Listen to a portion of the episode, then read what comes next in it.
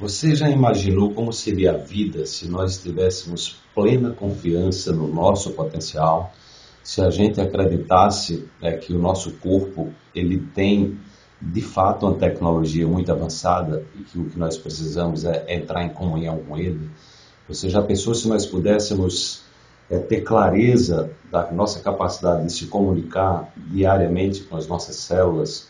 Com as nossas bactérias, se comunicar com a natureza, se comunicar com todos os seres, se nós tivéssemos a consciência de quanto o nosso cérebro, o nosso corpo é programável e nós trabalhássemos dentro de uma cultura é, buscando essa programação de forma que nós pudéssemos acessar sempre aquilo que é o melhor para a gente e mesmo que a gente, é, digamos assim, a gente se decepcione, a gente erre, nós estivéssemos preparados para é, olhar para o erro não como uma perspectiva de derrota, mas como uma perspectiva de aprendizado constante, de, de desenvolver a nossa capacidade de, de, de, reaprender, de desaprender.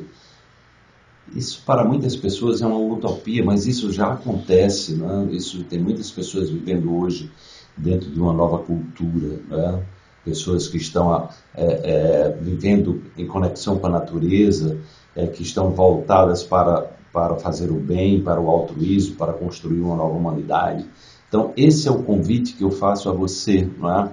é e, e, que você possa olhar na sua vida em que momento da sua vida você abdicou dos seus sonhos, em que momento da sua vida você é, se decepcionou ao ponto de ficar frustrado e, e, é, e tomar um novo rumo, é? ou seja, perder é, a capacidade de se encantar, né? perder a capacidade é, de se apaixonar pela vida, de é, preencher o seu coração com aquilo que você ama fazer. Então eu convido você para essa reflexão, porque em qualquer momento da vida é possível a gente voltar essa conexão.